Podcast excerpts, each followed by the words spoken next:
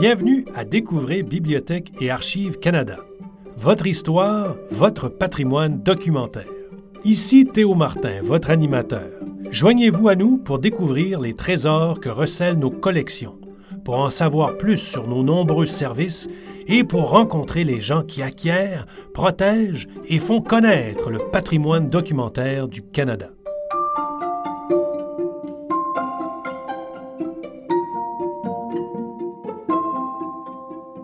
Bienvenue à Trésors dévoilés.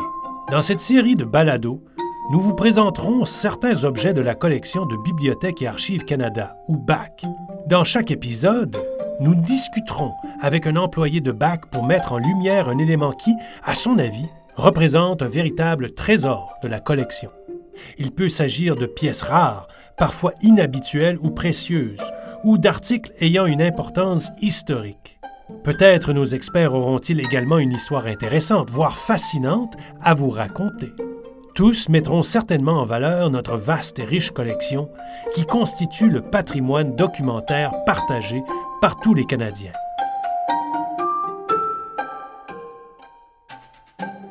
Et maintenant, voici l'épisode 13. Film muet de Nell Shipman.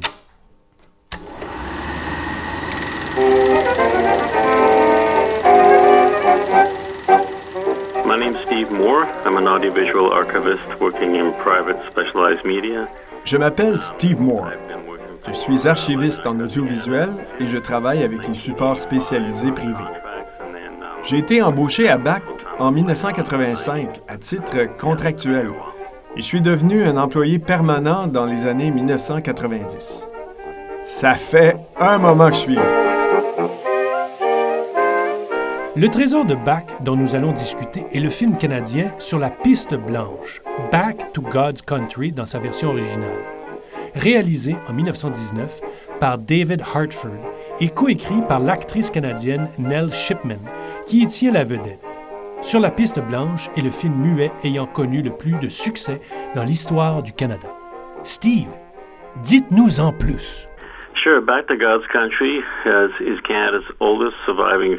Avec plaisir. Sur la piste blanche est le plus ancien long métrage canadien qui a été conservé. Il a été réalisé en 1919. C'est aussi le film muet qui a connu le plus de succès dans l'histoire du Canada. Il a été réalisé en 1919 par Ernest et Nell Shipman, qui étaient mari et femme. Nell Shipman a écrit le scénario dans lequel elle tient la vedette et le couple en a été la force motrice. Sur la piste blanche est une histoire adaptée d'une nouvelle intitulée Wappy the Walrus, c'est-à-dire Wappy le morse, écrite par James Oliver Curwood. Nell Shipman a adapté plusieurs de ses nouvelles en film, celle-ci étant la plus populaire. Elle a remplacé le brave chien qui tient le rôle principal dans la nouvelle par le personnage de Dolores Lebeau, interprété par Nell Shipman elle-même. Elle a réalisé neuf autres films, dont plusieurs aux États-Unis, mais celui-ci est considéré comme sa plus grande réalisation. Le film est essentiellement un mélodrame classique de l'époque qui fait vivre beaucoup de sensations fortes aux téléspectateurs. Il contient de la violence, du voyeurisme et même de la nudité. C'est la première scène de nudité au Canada et le film a été promu ainsi. Il contient aussi des scènes de chasse, des cascades souvent réalisées par Nell Shipman, des animaux sauvages vivants et une véritable héroïne en action. C'est tout un contraste par rapport à ce que la plupart des gens de l'époque considéraient comme du cinéma canadien.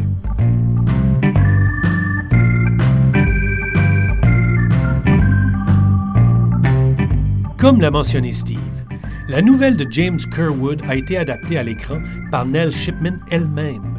Elle a transformé le courageux et loyal chien de la nouvelle en courageuse et loyale héroïne Dolores Lebeau. L'histoire d'amour de Dolores Lebeau avec un arpenteur de l'État déclenche une puissante histoire de jalousie, de meurtre et de trahison. Le personnage de Nell sauve son mari, ce qui a semble-t-il rendu James Kerwood furieux. Mais d'un point de vue commercial, le film a été un grand succès, générant un profit de 300% et des recettes de 1,5 million de dollars. Aujourd'hui, cela représenterait un profit de plus de 26 millions de dollars.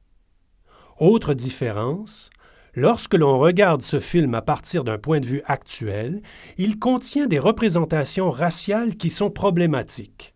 Comme le contenu historique est préservé autant que possible sans altération, le film reflète l'époque à laquelle il a été créé. Pouvez-vous nous en dire un peu plus à ce sujet, Steve? Il y a des scènes racistes, des scènes offensantes dans le film, sur lesquelles nous donnons un avertissement lorsque nous projetons le film. C'est un film de son époque. Et le film, malgré ses défauts qui font partie de son époque, tient la route en tant que drame et suscite votre intérêt et vous fait plonger dans le film, ce qui est plutôt surprenant bien des années plus tard.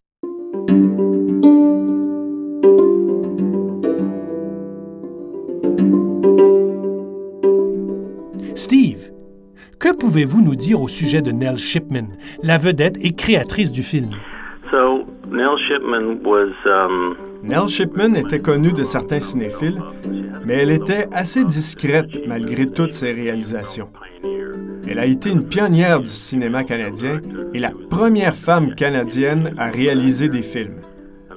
Elle était aussi une chef de file dans l'industrie, à la fois en tant qu'actrice et auteur. Elle était scénariste, réalisatrice, directrice, distributrice et dresseuse d'animaux.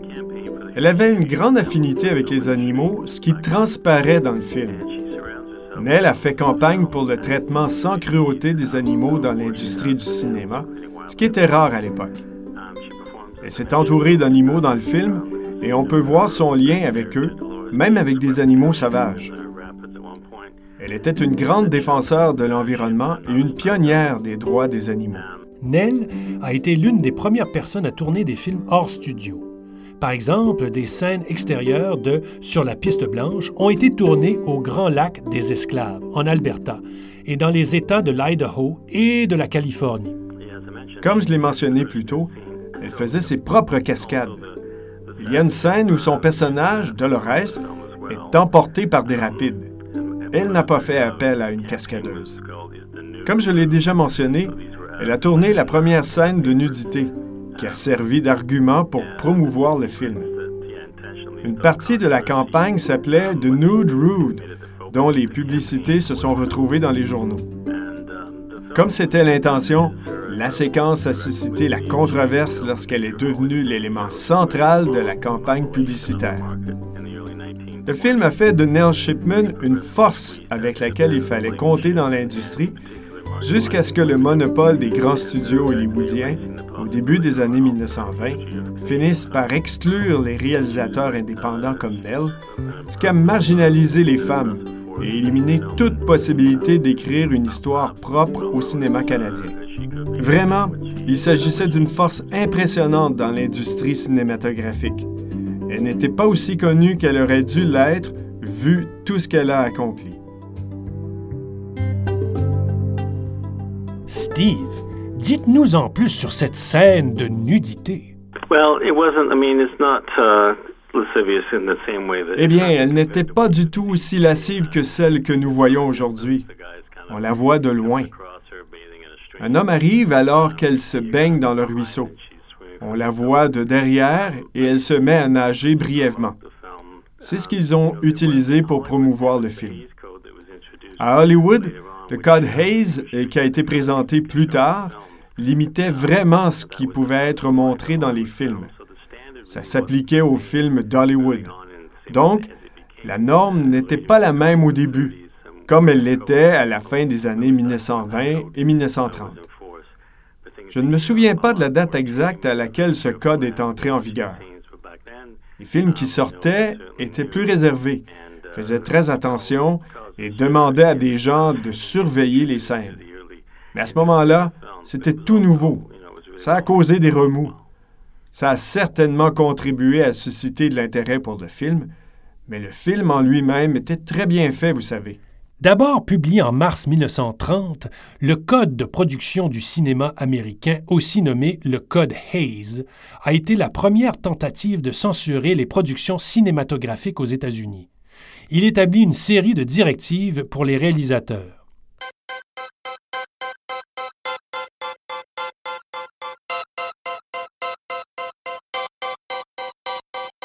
Steve, quel a été le travail réalisé à Bach pour restaurer le film? So it was preserved, uh, it was a restoration, um, 35 mm print that was created at LAC. Bach a créé une version restaurée sur pellicule de 35 mm à partir de deux copies distinctes. Une se trouvait à l'American Film Institute et l'autre appartenait à un collectionneur privé, G.D. Cunningham, qui vit en Angleterre. La restauration a été supervisée par D.J. Turner, l'archiviste principal de ce qui s'appelait à l'époque les Archives nationales du Canada, en collaboration avec le personnel chargé de la préservation. Ils ont créé de nouveaux éléments à la bonne vitesse de projection, préservant la coloration et les tons de l'original, plutôt que d'adopter le noir et blanc. Dans les premiers films sonores, avant la couleur, on utilisait la coloration et des tons au moment du montage afin de créer des ambiances. Par exemple, pour une scène sombre, il y aurait une teinte bleue, de sorte que tout semblait être entouré d'une brume bleue. Une scène dramatique pouvait avoir une teinte orange ou rouge. C'est ainsi qu'on exprimait le drame et les différentes ambiances du film. Des filtres étaient aussi utilisés pour masquer les teintes d'origine des films lors du traitement. Certaines images ont été agrandies parce qu'elles étaient très endommagées sur les rebords. Ça éliminait la détérioration distrayante que vous voyez flotter à l'écran. Quand du texte s'affichait à l'écran après une scène, par exemple, pour mettre un titre ou un dialogue, si la pellicule était très endommagée, les restaurateurs à bac prenaient une image moins détériorée et ils répétaient cette image assez souvent pour obtenir la même période d'affichage que dans le film original. Cela donne un aspect un peu inhabituel, car on ne voit pas le battement de la pellicule qui tourne, elle se fige en quelque sorte. Mais ça permet de lire clairement parce que la détérioration qui apparaît dans les mots est vraiment distrayante et complique la lecture. C'est un autre effet qu'ils ont utilisé. Tout le nettoyage, la préparation des copies, les transferts et le tirage optique ont été faits à BAC, mais la correction des couleurs a été confiée à un laboratoire à Toronto. BAC a reçu des éloges à l'échelle internationale pour cette restauration effectuée au milieu des années 1980. Steve, dites-nous en plus sur la restauration. When they found the other print, they also found out that the film was shot with like two camera crews. Lorsque les restaurateurs ont trouvé l'autre copie, ils ont constaté que le film avait été tourné par deux équipes qui se tenaient côte à côte. Je ne sais pas trop pourquoi. On avait donc des angles légèrement différents d'une copie à l'autre. La différence était subtile, mais elle était bien là. Ils ont donc alterné entre les copies pour voir quelle prise était la meilleure. Il y a beaucoup de décisions à prendre dans ce genre de travail de restauration. Malheureusement, les créateurs d'origine n'étaient pas là pour expliquer leur choix de tel ou tel plan. Bach a donc créé un film distinct avec les éléments qu'il avait. À cette époque-là, les films ne sont pas distribués comme aujourd'hui. Ils peuvent être vus au cinéma et c'est tout. Même dans les années 1980, les cassettes vidéo existent et peuvent être louées. Les gens ont alors une deuxième chance de voir les films. Mais avant, ils avaient une seule chance. Il n'y avait pas d'autre projection ou la possibilité de les voir en ligne. L'intérêt pour l'archivage n'était donc pas présent, même dans les studios pour lesquels les films étaient une source de revenus. Bien souvent, les copies en fin de vie étaient tout simplement jetées car elles avaient fait leur temps. Ce sont donc des collectionneurs qui ont gardé les copies dans leur collection, permettant ainsi de sauvegarder et restaurer cette œuvre. Selon vous, pourquoi ce film est-il un trésor? Well, really, it's Pour plusieurs raisons. Il s'agit du plus ancien long métrage canadien parvenu jusqu'à nous. Un autre film, Évangéline, réalisé en 1915, a été perdu. C'est le plus ancien film qui a été conservé, celui qui a eu le plus de succès. En plus, il met en valeur Nell Shipman. Elle était, comme je l'ai mentionné, une personne talentueuse et une force au sein de l'industrie. Je pense que Metro Goldwyn ou Samuel Goldwyn lui a proposé un contrat pour des studios d'Hollywood. Elle a refusé et a créé ses propres studios.